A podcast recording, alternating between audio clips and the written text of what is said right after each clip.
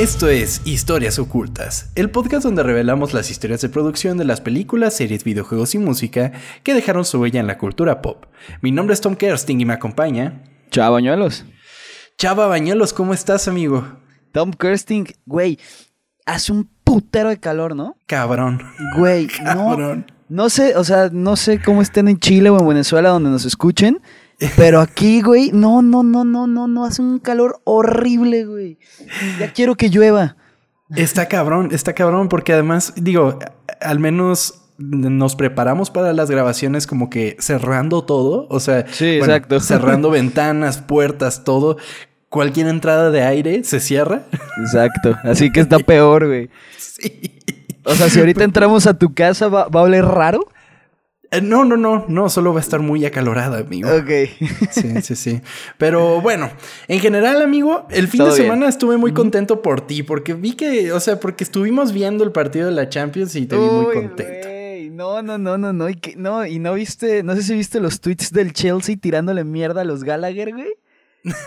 ¿Neta? Sí, güey. Era de que ponían como frases de las canciones de estos güeyes y fotos del Chelsea, güey. Así como burlándose esos babosos. Así que. ¡Qué maravilla! Me puso más feliz. Estaba feliz por todo eso. Así que. estoy contento, güey. ¿Tú qué tal? Qué bueno, amigo. Yo también estoy muy contento. Y más porque estamos en otro episodio de Ocultas. Y pues, ¿qué te parece si te cuento la historia del día de hoy? Échale, échale. Perfecto. Somos muy afortunados.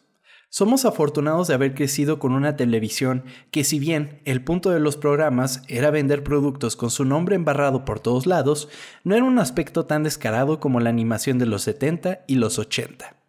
A partir de los 90, las producciones animadas comenzaron a convertirse en productos más creativos, un cambio que gracias a Nickelodeon a partir de los 90 elevaron a otro nivel. Pero hoy hablaremos de otro mundo. Otro mundo que estaba a solo unos canales de distancia. Hoy conoceremos una de las más características series de Cartoon Network y una de las que convirtió a los Cartoon Cartoons en una potencia imparable de la animación infantil. Esta es la historia oculta de El Laboratorio de Dexter.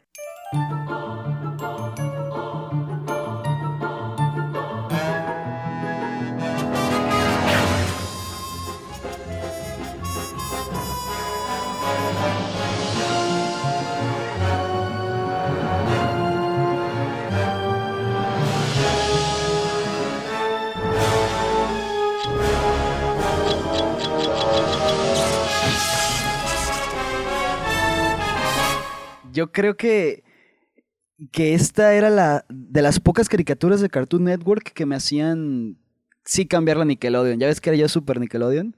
Ajá. Estas, e, esta era una de las que sí me hacía quedarme en Cartoon Network, güey. Ok. Sí, me, me gustaba mucho. ¿A ti?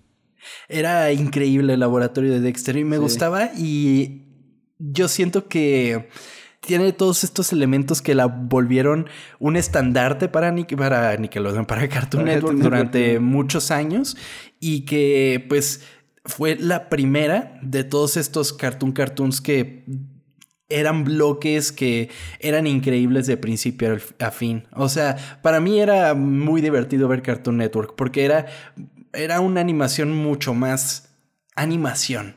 Y es lo que vamos a conocer el día de hoy. Que es el primer episodio de algo de Cartoon Network, ¿no? ¿O se me está yendo algo? No, es el primer episodio de Cartoon Network. Sí, porque además vamos a conocer un poco de la historia de Cartoon Network, amigo. Ah, perfecto, échale. En 1976, Ted Turner tuvo una visión sin precedentes. Después de años de arduo trabajo en 1980, Turner lanzó la primera estación de noticias 24 horas que conocemos hasta el día de hoy como CNN. Para 1986, Turner compró MGM, Metro Goldwyn Mayer, debido a que la empresa tenía una deuda importante. Sin embargo, 74 días después, Turner se vio obligado a vender la empresa a Kirk Kerkonian, pero Turner pudo quedarse con una gran parte de la biblioteca de dibujos animados de MGM, entre los que se encontraban clásicos como Tom y Jerry. Para 1991, Turner Broadcasting compró las producciones de Hanna-Barbera por 320 millones de dólares. Para este punto, Turner Broadcasting tenía más de 8.500 horas de programas de dibujos animados. Esto llevó a la empresa a crear un canal de dibujos animados las 24 horas del día, y así, el 1 de octubre de 1992 se lanzaría el canal Cartoon Network. Ok, ¿esto solo en Estados Unidos o mundial? No sé si a nivel mundial. La verdad, esto no me podría aventurar a decir, no, sí, en todo el mundo. Pero pues por lo menos en Estados Unidos, que a mí se me hacía muy gracioso como en aquella época, cuando se veía la tele, que en CNN te ponían anuncios de Cartoon Network y de TNT y, así en, en viceversa, o sea, como que veías de estos tres canales como anuncios del otro sin ningún problema y es que pues eran el mismo conglomerado. Ajá, y tú, pues tú de niño que no creo que lo supieras tanto, era como que, qué raro, ¿no? Sí, así como viendo noticias así en el, en el desayuno con mi mamá y era como de, ah, sí, es CNN, ¿no? Y de repente un anuncio de Cartoon Network y era como de, mm, ok. que además, cabe destacar que los anuncios de Cartoon Network siempre fueron muy chingones. ¿Te acuerdas esta etapa en la que empezaron a utilizar una animación tipo Gumball que tenían em, como una ciudad atrás, fotos de ciudad live action y estaban todos los personajes de las caricaturas e interactuaban entre ellos y así? Sí, era muy divertido, pero es que no solo Cartoon Network, ¿eh? O sea, ya a huevo quiero meter yo a Nickelodeon, sí, ¿verdad? Era lo que te iba a decir, la madre. ok, voy a tratar de meter Nickelodeon lo menos, pero sí, o sea, era muy era muy divertido hasta los anuncios cuando, cuando eras niño, güey. O sea, todavía yo recuerdo anuncios de Navidad que, que, me, que me traen recuerdos súper bonitos porque los hacían bien chingones. Ahorita no sé qué tanto, ya no veo, ya no veo tanto esos canales, no sé cómo sean los anuncios, pero dudo mucho que sean de la calidad de lo que eran antes, güey. Pues eh, se fueron mucho para este lado un poco más simple, o sea, como como animación, o sea, no quiero decir que la animación de los programas, sino por lo menos para sus, eh, para sus cortinillas y todo eso, pues sí es un poco de animación un poco más simple, contrario a lo que veíamos en aquella época. Porque también, eh, eh, siguiendo con Cartoon Network, también tenían estos segmentos como de Tsunami, por ejemplo, que tenían una animación muy chida del personaje, del robot y de todo esto, y que además, siguiendo con, con el laboratorio de Dexter, Hubo una época en la que Dexter presentaba el juego del mes y te ponían y te ponían así como como si fuera un episodio de Dexter, pero estaba jugando algún videojuego que fuera así como estreno y me acuerdo un chingo de ver cuando presentaron por primera vez el Super Smash, el original, el de Nintendo 64. ¿Dexter jugándolo? Sí, Dexter lo jugaba y como que te decía como los highlights del juego y cosas así. Y hasta eso le metían cierta producción. Y también o sea, además de esto, tenían todos aquellos como inserts de, por ejemplo, de Aquaman, cuando trataba de hablar con, la lata de atún, güey, en el mm, supermercado. No mames, no me acordaba de eso, sí es cierto. o sea, le metían mucho coco, la neta. Sí, como que ahora nada más están como más enfocados bien en la serie y no gastar tanto dinero ya nada más en anunciarla. Exactamente. O, por ejemplo, cuando las chicas superpoderosas salvaban a la Mujer Maravilla y le decían, algún día estaremos tan desarrolladas como tú. la Mujer Maravilla se quedaba así. Mm, ok. que hablando de las de las supernenas, de las chicas superpoderosas, ¿viste que salió como un, guion? no leí el guion, pero escuché que está como muy sexualizado y así, ¿no? Es que yo pensé que era broma. Ajá. Y, pero que no es broma, o sea, neta está terrible. Es, horrible, pero bueno, ojalá no salga. sí, pero pues quién sabe. Vamos a ver, es, eh, nadie le tiene buena espina a ese... Es que hasta en las fotos se ve raro, es que, ay, güey, no sé. Pero, pero esas fotos, la gente se volvió muy loca. O sea, se pusieron de, no, ¿cómo ese puede ser el vestuario y no sé qué? Pero siento que la sacaron a propósito así, porque nos pasa con muchas cosas, como que de repente vemos trajes así de, ¿y por qué trae ese traje así? O sea, de este tipo de cosas, y después en la película ya cambian a una cosa mucho más elaborada, bien hecha, y en este caso me imagino que tratarían de seguirse por la onda de que cada una tiene su color, pero como que mezclándolo con un poco de moda más no sé, más moderna. Y también pues. dependería mucho de la situación, del contexto de la escena, ¿no? Porque a lo mejor claro. Igual y ahí era un sueño, yo Exactamente, sí, sí, sí. Pero, bueno, si quieres sigamos con la caricatura que, que, es el capítulo de hoy. De acuerdo. Es entonces cuando Fred Sabert se convirtió en presidente de Hanna-Barbera Cartoons y ayudó a guiar al estudio de animación hacia su, hacia su, mayor producción en años con programas como Two Stupid Dogs y SWAT Cats. ¿Te acuerdas de Two Stupid Dogs? No, güey. Eran dos perros tontos, que era uno que era como un salchicha y otro que era un perro grande gris con una nariz morada. Y, pues estaban bien pendejos. no me acuerdo, güey. No me acuerdo. Estaba muy chido. Eh, es como de las primeras que tenía Cartoon Network. Y SWAT Cats es otra que, la neta, yo no recuerdo así de decirte, ah, sí, ese episodio, pero era súper fan, porque mi mamá me decía que, y hasta hoy día me lo recuerda, que cuando era chiquito no utilizaba zapatos porque los SWAT Cats no usaban zapatos.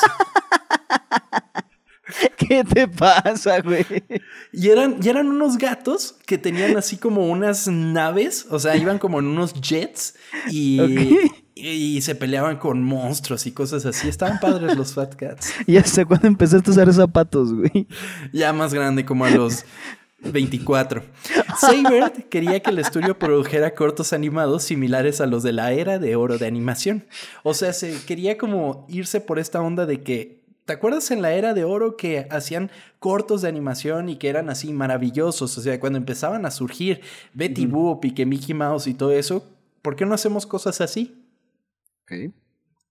Es así como en 1995 es lanzado el programa What a Cartoon, una antología de cortos animados y se convertiría en la base de la mayor parte de la programación de Cartoon Network gracias a la creatividad de jóvenes animadores, entre los cuales se encontraba Gendy Tartakovsky. Tartakovsky nació en 1970 en la madre Rusia, hijo de un dentista y una asistente escolar. Más adelante en su vida, la familia Tartakovsky se mudó a Italia donde Gendy comenzó a dibujar inspirado por una vecina. ¿Qué romántico? sí, de cierto punto es así como de, ay, la vecinita dibuja, yo también voy a dibujar. años más tarde llegó a Estados Unidos, donde a la edad de 7 años comenzó a ser influido por los cómics en su arte. Sin embargo, cuando tenía solo 16 años, su padre falleció de un ataque al corazón, lo que obligó al joven a trabajar mientras estudiaba. La familia Tartakovsky quería que Gendy estudiara para convertirse en un hombre de negocios, por lo que intentó tomar una clase de publicidad, pero realizó el trámite de inscripción tarde y por lo tanto tenía pocas opciones para sus clases. ¿Qué estudias para ser hombre de negocio? Pues la verdad es que no sé. Sí, está raro, ¿no? Como que con cualquier cosa puedes llegar a ser. Que no fuera artista, le dijeron, ¿no? Sí. Olvídate de ser artista, güey. Eso le dijeron, pobre cabrón. Se le asignó así tomar una clase de animación. Y esto lo llevó más adelante a estudiar cine en el Columbia College de Chicago, lo que más adelante lo impulsó para estudiar en el California Institute of Arts. lo que, se hablado? Ajá, de Cal Arts, que es que la cuna de toda la animación gringa. Muy cabrón. Donde conoció a un futuro grande de la industria, Craig McCracken. Sería él quien más adelante obtendría un trabajo como director de arte en Hanna-Barbera para el programa Two Stupid Dogs, el que estábamos mencionando, y recomendaría a Tartakovsky para que se uniera al equipo de producción. Ok, qué chingón. Entonces, le salió bien haberse tardado en entrar. Sí, sí, sí, sí.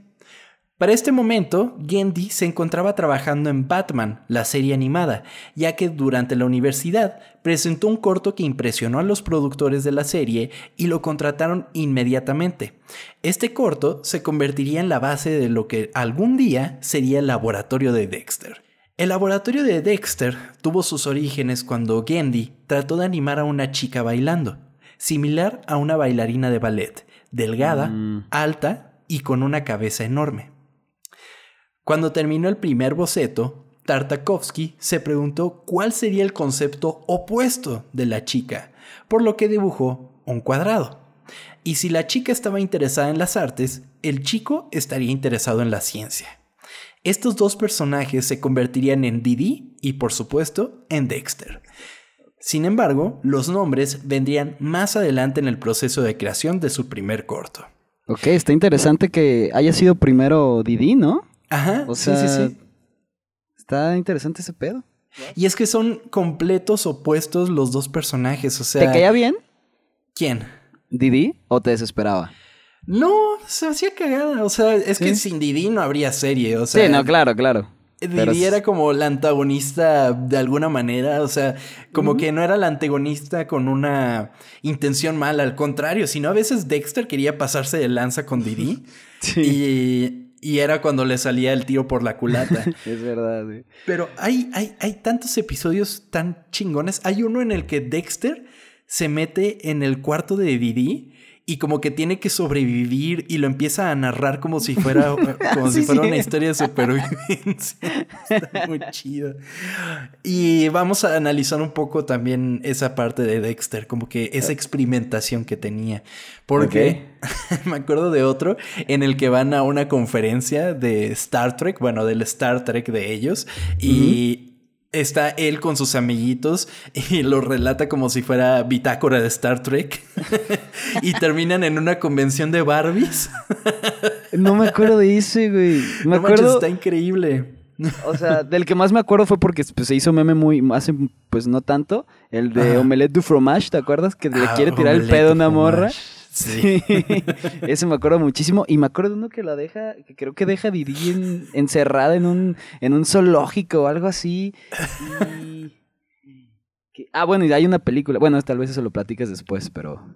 Es cuando viaja en el tiempo, ¿no? Ah, sí, sí, sí. Que al, al, rato vamos a ver sobre la película. Ok. Pero, pero sí, no ese episodio de Omelette Fromage o el de o el también de memes recientes cuando está con una foto de Einstein y le dice te he fallado. sí. sí cierto. es maravilloso. Gendy utilizó libros de nombres para bebés para bautizar a sus personajes. Dexter llamó la atención de Tartakovsky por sonar científico, mientras que Didi la atrajo por su singularidad y porque sentía que complementaba las dos colas de cabello del personaje. Ok. Ajá. O sea, eso solo me hace pensar que hay gente que de verdad se llama Didi.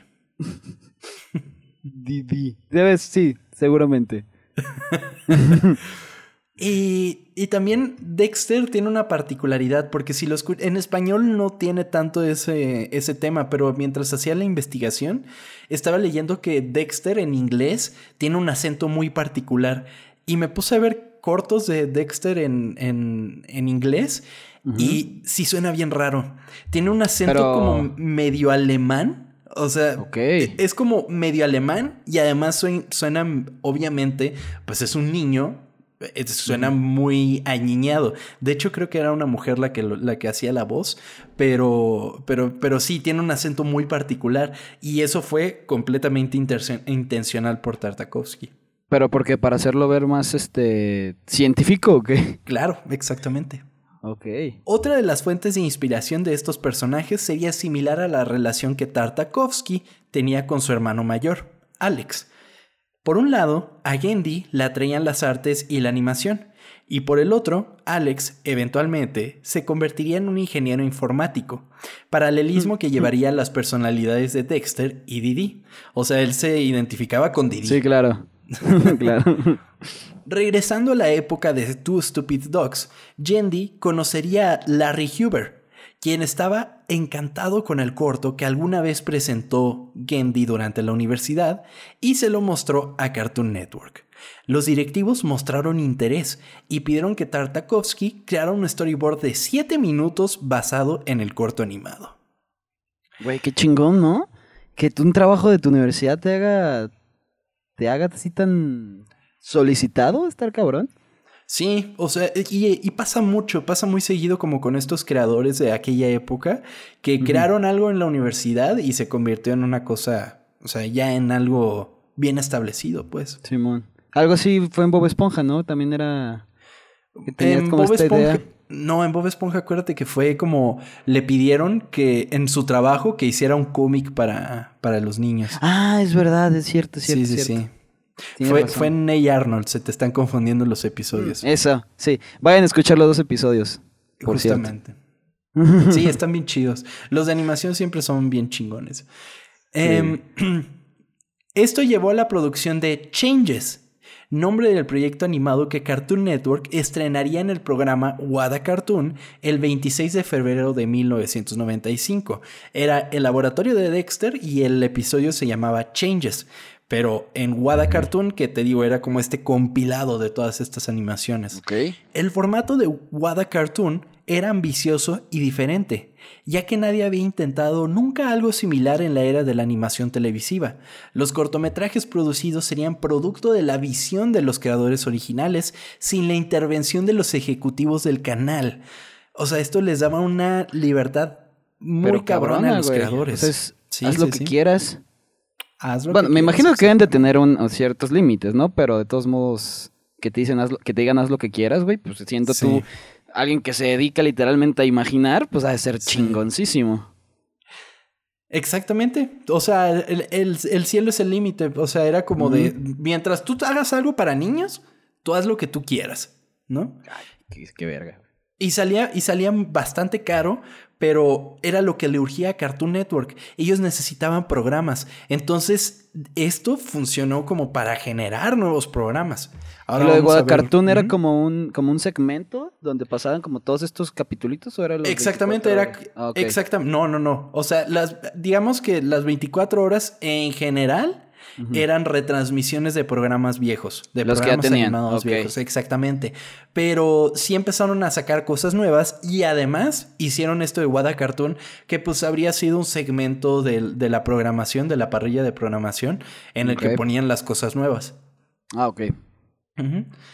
Wada Cartoon se convirtió en el semillero más prominente de la animación americana para televisión, ya que no solo el laboratorio de Dexter se convertiría en su único producto a futuro.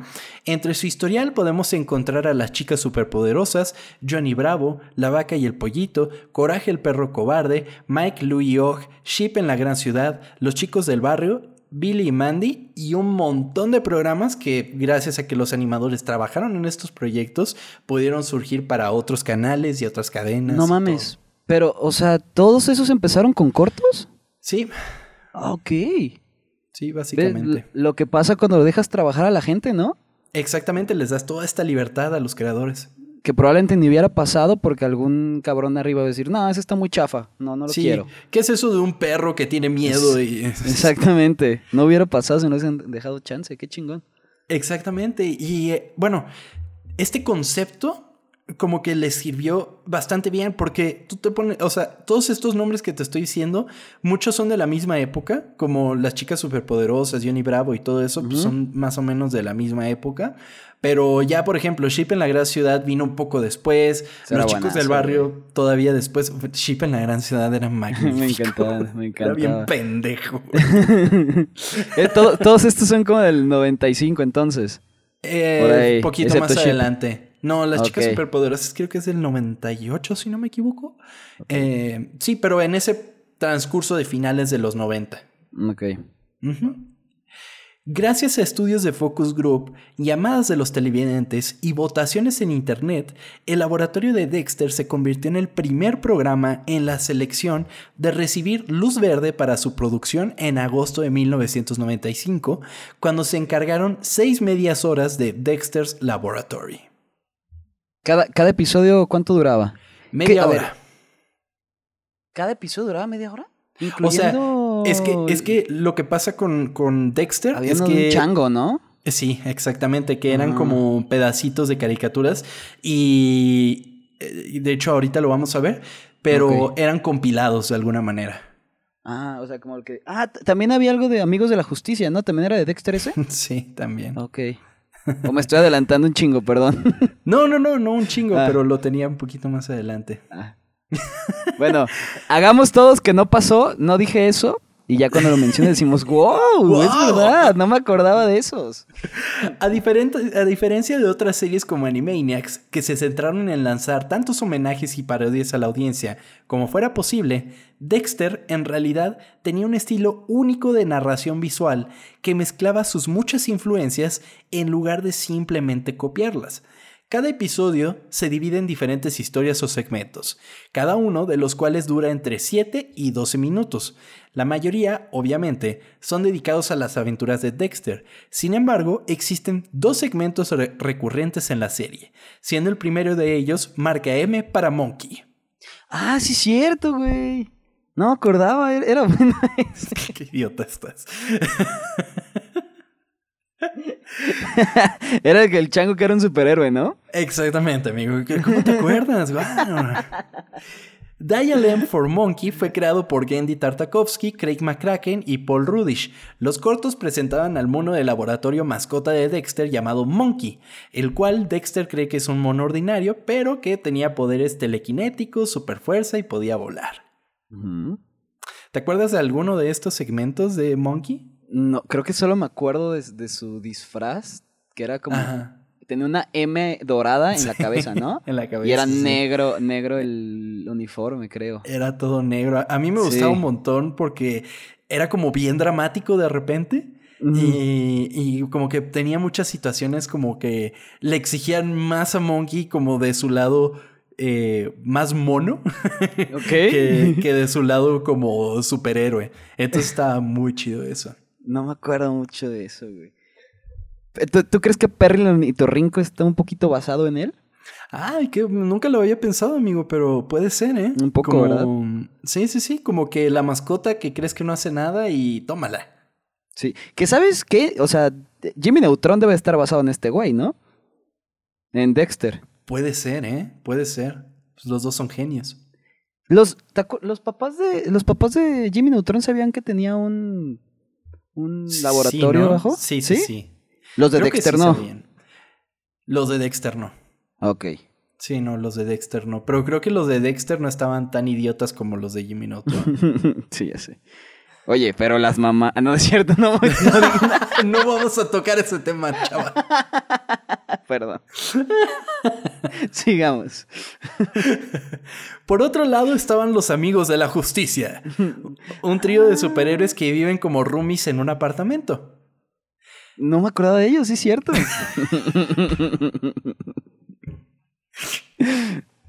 Las aventuras del Mayor América, Valhallen y Gigantón no trataban de su vida como eres, sino de la vida ordinaria de cualquier persona.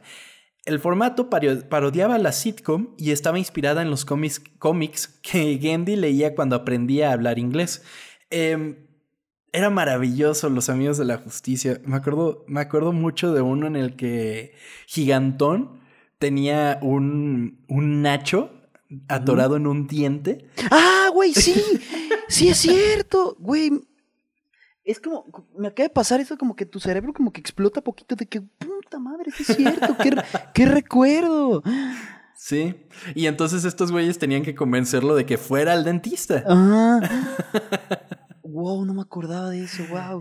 Era maravilloso, era, era muy divertido y, pues obviamente eran como una parodia directa, o sea, al Capitán América, a Thor y a Hulk, ¿no? Entonces era como llevado a la situación más ridícula que se podía. Estaba muy tenían una, chido. Tenían una banda, ¿no? O algo así. ¿O no? No, pues Val, Halen tocaba la guitarra. Y ya. Ah. Sí, no. Ok, no me acuerdo perfectamente entonces. Estaba, estaba muy chido, o sea, era un segmento muy divertido. Que de hecho leí que Tartakovsky quería que, o sea, él decía, era un buen segmento, pero me habría gustado como haberlo explorado más. Y eso hacer la serie. Eh, habría estado increíble una serie completamente dedicada a estos güeyes, pero bueno, eh, no pasó. Tartakovsky encontraba inspiración para sus dibujos animados infantiles en algunos lugares que no son precisamente aptos para niños. Desde directores como Sam Raimi hasta los hermanos Cohen influyeron en la apariencia y el tono de Dexter's Lab. Tartakovsky estuvo fuertemente influenciado por el maestro del spaghetti western Sergio Leone para la narración visual de una manera que se siente minimalista, pero aún contiene una gran cantidad de historia, principalmente a través de su uso del silencio. Es que este güey agarraba como este, eh, eh, o sea, agarraba como las maneras de contar historias de todos estos directores y por ejemplo, Sergio Leone te presenta cuadros muy largos, pero que te cuentan un chingo de cosas. ¿sabes? Y en el laboratorio de Dexter lo puedes notar. De hecho, eh, de donde, o sea, eh, un artículo que leí para, para, para esta parte cuenta que hay un episodio, no sé si te acuerdas, de los quemados. Había un episodio en el que, en el que jugaban quemados y, y habían unos bullies que, que se chingaban a todos. Entonces, Dexter hace un robot que sirve para aventar pelotas así para todos lados y tiene mucho este recurso de que de repente se veía la mano así como tirada y, no, y, no, y no había sonido. O sea que era nada más así como como el aire el, dramatismo y así. Exactamente. Un dramatismo que como niño es como de, ay, qué cagado, ¿no? Así de, ay, qué divertido, ¿no? Y como adulto tú lo ves como de, qué maravillosa manera de, de, decir lo que está pasando. O sea, habían inclusive episodios en los que no decían nada los personajes, o sea, estaban en completo silencio. Y cuando tú logras contar una, una historia por medio de solamente imágenes, de no meterle ni un solo diálogo, es cuando de verdad estás haciendo las cosas bien. ¿Te acuerdas de este episodio de Bojack en el que está debajo del justo Te iba a decir, justo eso te iba a decir, güey. Cuando me, cuando me dijiste eso, dije, güey, ese episodio es de mis favoritos y hay una puta palabra y es hasta el final, güey, diciendo algo así como chingada madre. Sí. Todo el episodio es espectacular y sí, no se dice nada. Nada, nada, nada, nada. Y son pocos los que se aventuran a hacer como segmentos de sus caricaturas así. O sea, que debe ser bien complicado, güey. Sí, muy, muy, muy difícil. Craig McCracken dice que a menudo se sentía decepcionado al volver, al volver a ver algunos de los programas que veía cuando era niño, porque no eran tan emocionantes como él recordaba. Él decía, deberíamos hacer las caricaturas que pensamos que se hicieron cuando éramos niños. Wow. Y eso es un gran enfoque de cómo hacer estas historias. O sea, trata de contarlas como te las imaginas en, aquel momento, porque pasa mucho de que estas caricaturas como Thundercats, eh, las tortugas ninja y todo eso, no evolucionaron de manera chingona porque al final de cuentas eran propaganda, eran anuncios baratos para juguetes. Y eran descaradamente eso. He-Man, por ejemplo. Sí, que si ahorita las vuelves a ver, pues te aburre muchísimo. Exactamente. Y por ejemplo, Dexter tiene esta maravilla de que son historias cortas, o sea, como, como tamaño bite size, o sea, como para verlas así como de, ay, mira, Dexter. Sí, como se dice como fácil de ver, ¿no? Ajá, exactamente. Y que estoy seguro de que si hoy en día regresan a aquellos episodios, los van a disfrutar muchísimo. De verdad, muchísimo. Yo los disfruté. A diferencia de otras caricaturas de principios de los 90 como Ren Stimpy o Rugrats, que eran demasiado expresivas y detalladas, Dexter's Lab tomó una página de las caricaturas de UPA de la década de 1950. UPA es, es, es esta... Eh, no me acuerdo si era United...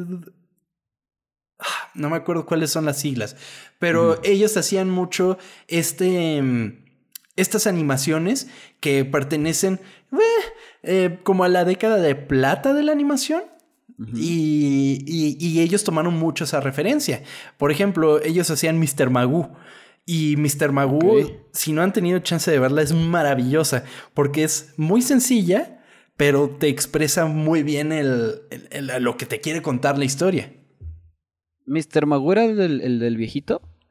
Sí, el que era medio oh. ciego, güey. Ah, sí, sí, sí. Ok, ya, ya entendí cómo, cómo lo hacía, sí, cierto. Órale. El camotero, amigo. ¿Quién chingados escuchará eso y dirá, no mames, se me antoja ir por un camote? ¿A ti se te antojó? No, la verdad es que no. pues no. Pero además, si se puso aquí a la vuelta de mi casa, va a estar un buen rato, amigo. Pero bueno, hagamos como que no está el camotero. Y, ya estoy viendo las siglas de, de, ¿UPA? Eh, sí, de UPA. Eh, United Productions of America. Y, te digo, o sea, eran maravillosos para contar la historia y te voy a decir qué tomaron de ahí. Em, eh, tomaron, por ejemplo, los diseños estilizados y simplistas. Em, que, era como completamente lo opuesto a lo que Disney hacía en aquel momento. Por ejemplo, Dexter y Didi son lo suficientemente simples como para que cualquier niño que mire el programa podría replicar los dibujos por sí mismo, pero aún tenían un diseño único que hacía que el programa fuera distinto de cualquier otro dibujo animado. Ok, sí, eso es muy cierto, güey. Totalmente, Yo creo porque, sí. Cuando empiezas a querer como dibujar, de los primeros que quieres como hacer, o que piensas, mm, ¿cuál es el como dibujo más sencillo que puedo hacer? ¿Te acuerdas de Dexter, güey? pues sí, es un cuadro.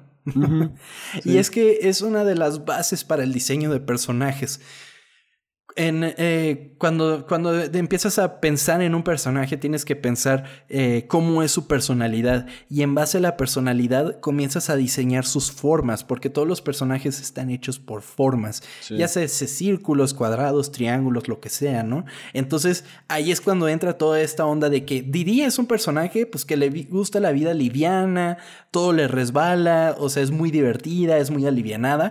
Ah, pues está hecha por muchos círculos, ¿no? O sea, tiene círculos por todas partes, es, eh, su personaje, ¿no? Y Dexter es. un personaje cuadrado, cerrado, con una mentalidad muy, o sea, muy estoica, por así decirlo. Entonces, es un cuadrado. El término acuñado para este tipo de animación popularizado y ampliamente utilizado por Hanna-Barbera sería animación limitada. Sin embargo, Gendy rebautizó la práctica como animación controlada. La, idea de la animación controlada era que solo se animara lo que se necesitaba, pero lo que se estaba animando se animaba muy bien. Es que sí suena mejor eso, güey. Sí. Animación limitada suena como que te estás tirando, echando hueva. Sí.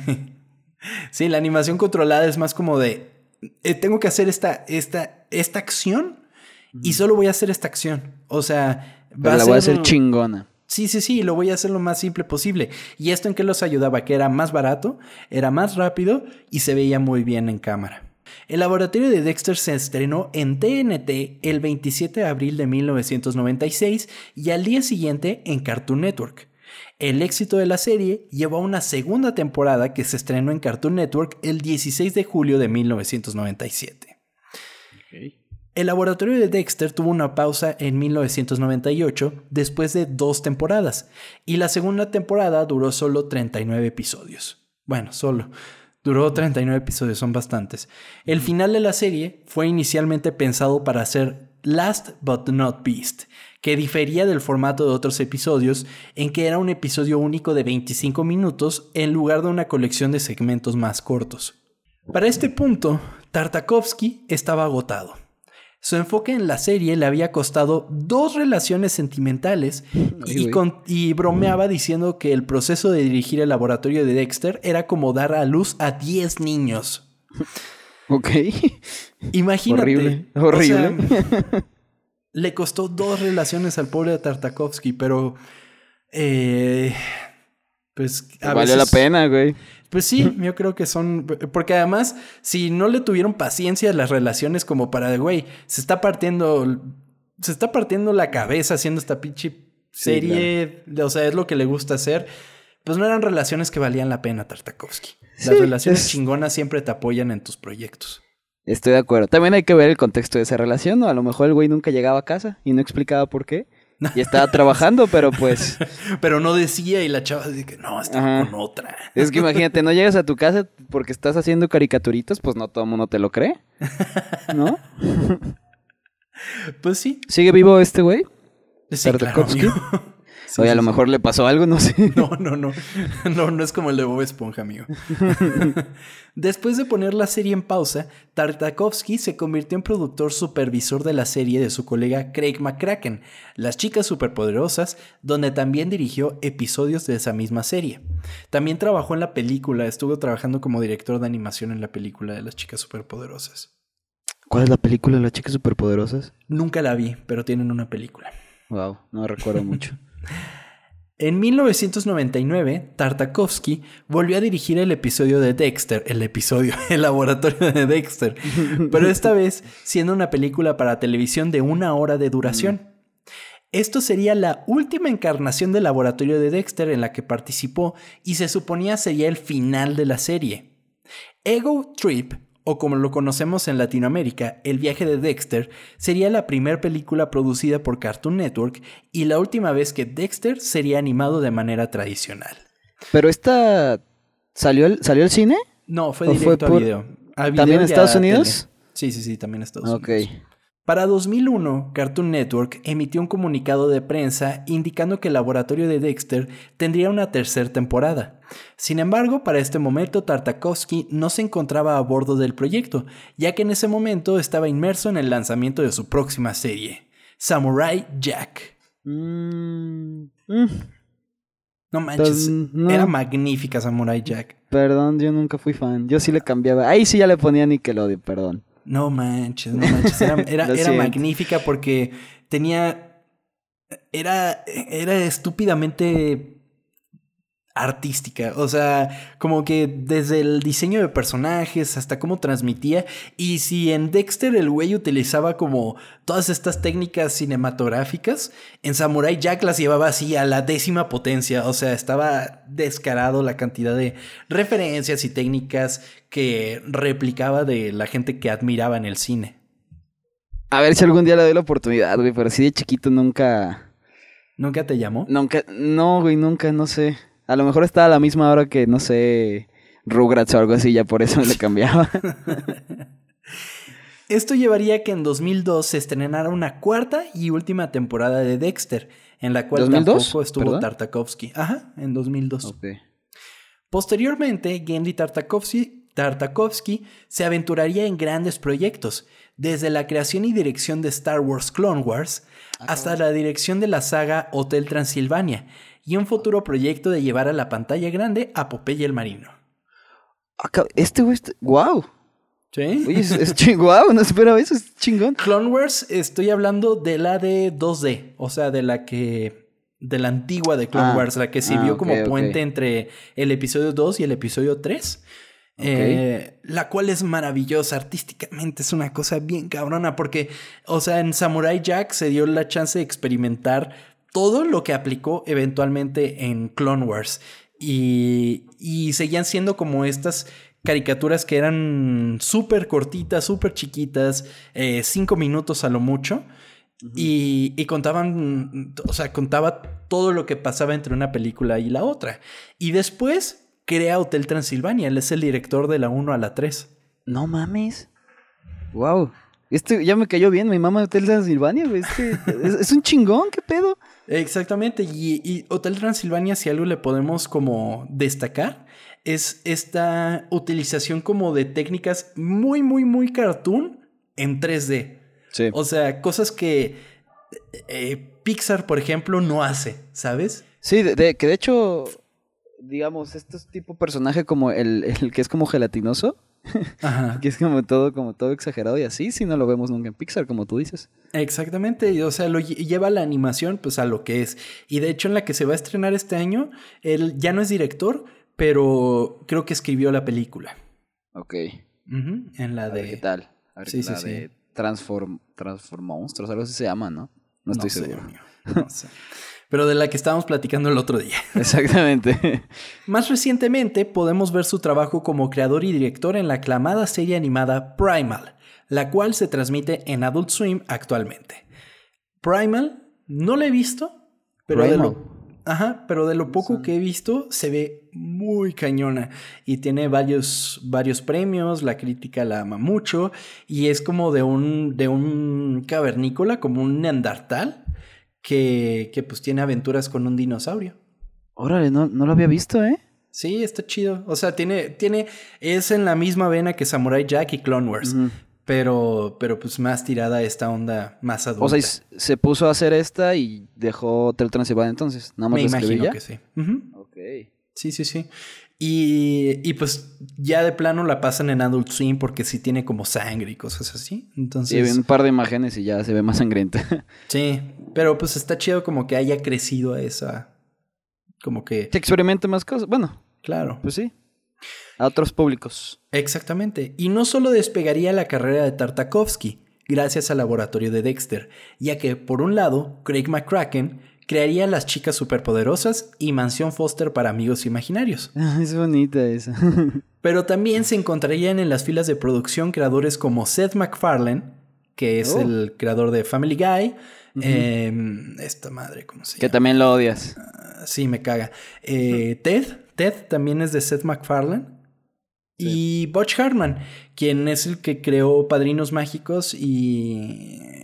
Ay, este otro. Danny, Phantom. Danny Phantom, exactamente. Pero pues todos ellos del laboratorio de Dexter, nada más. Wow, o sea, puro, pues puro chingón, güey. Sí, la neta sí. Pues, por eso nos damos cuenta que por qué está tan verga el laboratorio de Dexter, pues había pura gente que le sabía. Exactamente, o sea, fue, o sea, toda esta ola que crearía Cartoon Network con Wada Cartoon, pues nos dio a los grandes directores y creadores que hoy en día pues son como los eh, referentes mayores de la animación, porque sí han salido creadores eh, con, varias series muy chingonas, sobre todo de Cartoon Network. Eh, Disney Channel también ha hecho cosas muy chingonas, o sea, se, todo esto... Em, ¿Cómo se llama? La de. La del Steven Universe. Em, Gravity Falls, por ejemplo. Eh, todos estos. Escandalosos. No mames, Escandalosos es maravillosa. Eh, Regular Show, güey. Eh, Adventure Time. Todas estas son de una nueva ola de animadores. O sea, estos son los de principios, finales de los 90. Y ahora estamos viendo cómo están creciendo otros animadores. Que ahorita me hiciste pensar. A ver, mencionamos muchas de, Cartoon Network. En, en Nickelodeon, ¿qué hay de caricaturas, güey? ¿Actualmente? Ajá, de las, de las nuevas. No. No lo sé, amigo. No me ven. Es que es lo, que me parece interesante porque Hora de Aventura, Escandalosos y esas, ah, pues salen. O sea, vas hasta. ¿Cómo se llama esta tienda? A Miniso y hay cosas de esos, güey. Pero en. De, Nickelodeon. Pues solo sé que tienen de Lego y de los Tortugas Ninja, pero no me suena una que pegue. Pues es que les pegó mucho y que algún día veremos la onda de las series para teens. Es verdad, están muy... Sí, cierto, de esas sí tienen varias. O sea, esas son las que hasta hoy día siguen estando. Y... Bueno, o sea, a partir de ahí... O sea, porque tienes razón, no, no puedo pensar en series animadas de Nickelodeon actualmente, principalmente porque ya no veo Nickelodeon, pero todas estas como Regular Show, eh, Hora de Aventura y todo eso son súper referentes. O sea, las ves en todos lados. Como tú dices, están en Miniso, por ejemplo. y, demuestra cómo sí siguieron esta onda de, los cartoons, pero además buscaron meterle una onda más actualizada. Porque, por ejemplo, eh, Steven Universe busca mucho esto de la inclusión y más Sí. O sea, y más en esta época que es tan necesario, em, experimentan mucho con eso, te cuentan eh, historias referentes a todo eso. Eh, otras cosas, por ejemplo, Gravity Falls se mete mucho en esta onda de la nostalgia, ¿no? Te mete mucha nostalgia de otras épocas. Em, tienen muchos de estos elementos que tratan de mantener actualizados a las historias. Por ejemplo, la nueva versión de Pato Aventuras está poca madre. Está muy bien hecha. está cabrona de bien hecha, güey. Le echaron muchas, muchas ganas y, se nota. Y se nota que las están haciendo con mucho cariño. No es así como de, ay, ahí está su reboot de Pato Aventuras. Es como de, sí Denme dinero y ya. Exactamente, amigo. Pues a ver si Nickelodeon se pone las pilas y empiezan a hacer cosas. Sí, igual ya hay algo y no sabemos. Quizás probablemente es eso, pero... Que nos díganos, porque la verdad no, no, me viene nada a la mente. Yo ni cable tengo. El laboratorio de Dexter trascendió por su simpleza y considero que es la mejor lección que pudimos haber aprendido el día de hoy. Cuando la mente se va a los lugares más complicados, elaborados, detallados y exigentes, es cuando debemos voltear al otro lado. Y es que no por buscar la simpleza estamos buscando la salida fácil, sino todo lo contrario. Esta fue la historia oculta de El laboratorio de Dexter. Entra bajo tu propio riesgo. Pasa por la puerta blindada donde cosas imposibles pueden suceder y que el mundo no ha visto jamás. En este laboratorio vive un niño genio sin igual y Didi arruina sus inventos, los hace trizas. Todo puede suceder aquí en Dexter's Lab. ¿Me puedo tatuar una frase tuya, güey? Claro, amigo. Claro, amigo. Puedes Qué, qué bonito, todo. qué bonito. qué- Es que diario, diario terminas mejor, güey. Gracias, amigo. Pero, pero pues sí, o sea, hay que, hay que ver siempre, quizás no, no estamos viendo las cosas con la perspectiva que deberíamos, ¿no? Entonces, a veces la más simple es la correcta, como nos demuestra el laboratorio de Dexter. Dexter. Aplausos a todos. Aplausos, aplausos, amigo. Y pues bueno, o sea, sigan viendo caricaturas, son increíbles. Hay caricaturas para todo el mundo. Ya hay, o sea, ya hay cosas hechas por Netflix. De hecho, Craig McCracken actualmente está haciendo una caricatura para Netflix. No me acuerdo cómo se llama, pero eh, es, es su único proyecto actualmente. Eh, luego hay cosas, pues como estábamos mencionando, ya más adultas como BoJack Horseman, por ejemplo. Que es, es Eh, algo que, que hemos estado peleando en este podcast, que la gente se quite ese estigma de que la animación es, es un género y es solo para niños, ¿ubicas? No mames, hay un chingo de cosas animadas que puedes disfrutar y, y- y la gente no lo hace simplemente porque ve como, ay, son dibujitos. No mames, no, hay un chingo de cosas. Exactamente, y, y también ahí reside la maravilla de la animación, porque también puedes hacer cosas que son así específicamente para niños, pero que si tú vuelves a ellas o las ves de casualidad dices, ok, sí está inteligente, como nos demuestra Dexter. O sea, con todos estos elementos de, de que le meten de directores grandiosos, o sea, de que eh, cuadros que están congelados y te cuentan toda una historia por medio de un cuadro, o, o, por ejemplo, como estábamos hablando, Gravity Falls, por ejemplo, todas estas series que tienen elementos que pueden cautivar a cualquiera y ahí reside la magia, o sea, hay muchas cosas muy chingonas. Y también agrégale que en animación puedes platicar lo que tú quieras, güey. Eh, Está Sí. Love, Death and Robots, güey. No mames. Sí, o sea, no mames. No mames, el Todo otro día terminé la temporada, amigo. No manches. Se me hizo ¿Cuál más fue tu corta. favorito? Pues es que fueron ocho episodios, ¿no? Sí, e- es que la van a dividir en dos, tengo entendido. Ah, o sea, con razón. no va a ser un, la siguiente no va a ser la tercera, va a ser como la segunda parte 2. 2.5. Ajá, exactamente. Entonces por eso fue más corta. ¿Cuál fue mi favorito? Eh, El de Navidad es maravilloso. Güey, wow, es mi favorito. me fascina. Güey, no mames. Eh, Bueno, lo que sí me, me pareció un poquito como. Ah, es que. Mm, sí hay como diferentes versiones de animación, pero todo lo vi como muy 3D. Y ese cuando vi que era como stop motion, dije, ok. Sí. Y, y, y lo disfruté demasiado, güey. Sí. Eh, Sí, sí, sí. Es el más chido. Es el más creativo. Sí, que, que de hecho sí quería. Bueno, es que no quiero dar spoilers, pues, pero ¿no te parece que todos terminan como bien y ya? En los otros había como más giros y no siempre terminaba bien. Aquí todo es como, ah, mira. Sí, No como pasó que nada. Todos, todos terminan relativamente bien. Quizás la siguiente temporada va a terminar todos de la verga, ¿no? A lo mejor, sí. Porque, o sea, recordando el episodio este de, de- de la morra que ve como un asesinato. O sea, ese giro Ah, que sí, hay ahí, sí, sí. dices, ¡no mames! Y aquí sí, no sí, lo sí, el de la primera temporada, sí. Ajá.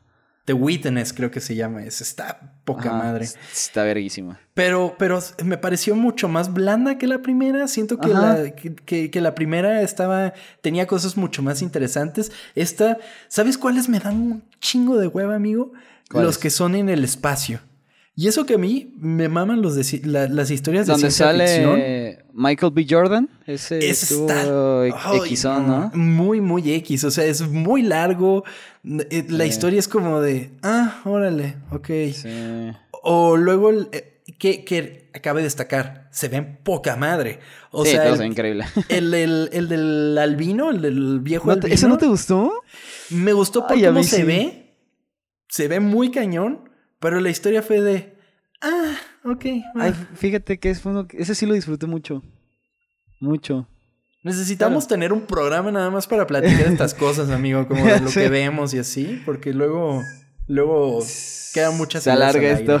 sí, ¿eh? podría ser que lo Sí, sí, platiquemos. sí. Ahí cuéntenos en redes sociales, arroba ocultas en todos lados, qué es lo que opinan. Si quieren como que también tengamos un espacio para platicar esas cosas. Y también, si interactúan con las cuentas, puede que sean mencionados en el siguiente episodio de Ocultas, amigo, como todas las personitas que nos estuvieron mandando saludos, opiniones y todo.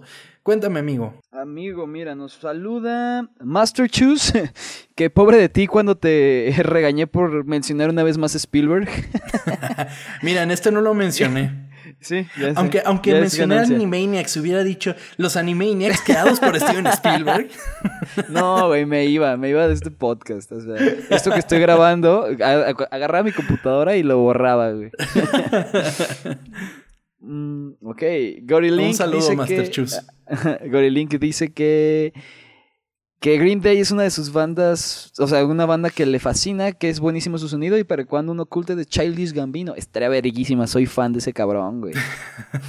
Pinche Podríamos hacer algo como community y, linkearlo con, ¿no? Sí, sí, güey. ¿Has visto Atlanta? No mames, qué serie. No la, no, la he visto, amigo, pero sí sé que está chingona. qué cosa tan hermosa. Eh, también saludos a Pepe Mercado, que American Idiot es de los álbumes que más ha marcado generaciones y que cada quien tiene su propia historia con Dookie y con American Idiot. ¿qué? Sí. Em, un saludo, Pepe. Gracias, gracias por un episodio más que quería y no lo sabía. Shananda dice: Te amo, American Idiot de Green Day. Pinche álbum espectacular. Así, Tom dijo lo mismo. Mm, ok. También saludos a Edgar Martínez, que con él era con el que escuchabas American Idiot, ¿no? Sí, sí, sí, sí. Saludos. Un saludo, amigo. Un abrazo muy grande. José David Ponce dice, hola, un saludo, estuve buscando un podcast genial para hacer ejercicio y que nos encontró. Y saludos de León, saludos a León y que lleva el 85% de, de los episodios escuchados. ¿Cuál le faltará, güey? No sé, no sé, pero qué chingón, muchísimas gracias. De verdad, saber que hay gente nueva que llega a cada episodio es de las recompensas más grandes. Y cuando nos dicen, y me estoy echando todos los episodios de para atrás, es es increíble, de verdad. y espero estén notando una evolución cada vez en, el programa, como de que cada día está mejor. Yo creo que sí, güey, porque así de los primeritos deben de. Bueno, no sé. Yo creo que sí va a haber un cambio, ¿no? Eh, espero que sí, amigo. Los cambios siempre son buenos. Un saludo y muchas gracias por escuchar. Alphonse nos dice, saludos, está genial el podcast. Empecé el lunes y ya me puse el corriente. Muchísimas gracias. No manches, muchas gracias. Y que estaría a generar un episodio de Mega Man con Champ de invitado, güey. Champ. Para que dure tres horas este ese podcast, ¿no? sí, sí, sí, imagínate. Eh, estaría increíble. Creo que, creo que en algún momento hablamos de Mega Man con Champ para hacer un episodio. Vamos, vamos, a, vamos a hablar con él, a ver cuándo se puede armar algo. Algún día. Algún día. Señor Pato dice que quiere contar su historia, que ya, se, ya escuchó el capítulo, el capítulo pasado y que cuando era un, casi un puberto y mirando la tele vio el concierto de, de Green Day y que desde ese momento supo que el arte, la música y todo eso era para él. ¡Ah, qué chingón! Que es, es, bonito cuando, cuando recuerdas como ese momento en donde dices, mm, quiero hacer esto, güey. ¿no? Claro, claro, qué chingón. Mm, saludos a Fernanda Sanz. Un saludo, amiga. Saludos también a Denis Luján, que el encargado de redes sociales, Culti, ya anda bien descarado. Que ni los ah. escritores de The Office pudieron hacer este personaje así. Ay, Culti, de repente se saca unas que. La chingada. Pero bueno, un saludo también a Culti. Un saludo, Denis. Eh, saludos también a Alejandra Trujillo, a José Feregrino, Ezequiel Rosso, Emiliano, José Antonio y a Svaide. Muchísimas gracias a todos porque nos escribieron háganlo, por favor.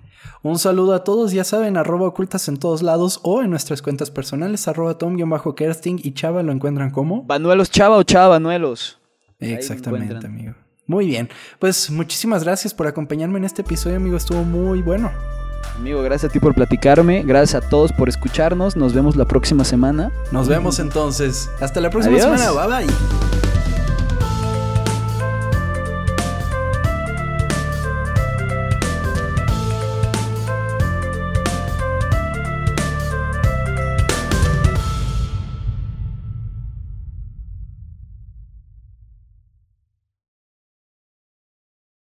¿Cómo era la cancioncita, güey? ¿No te acuerdas que era como de tiriri, tiriri, tiriri. No, no, pero era En este laboratorio vive un niño genio sin igual. ¿Te acuerdas, güey? No me acuerdo. No mames.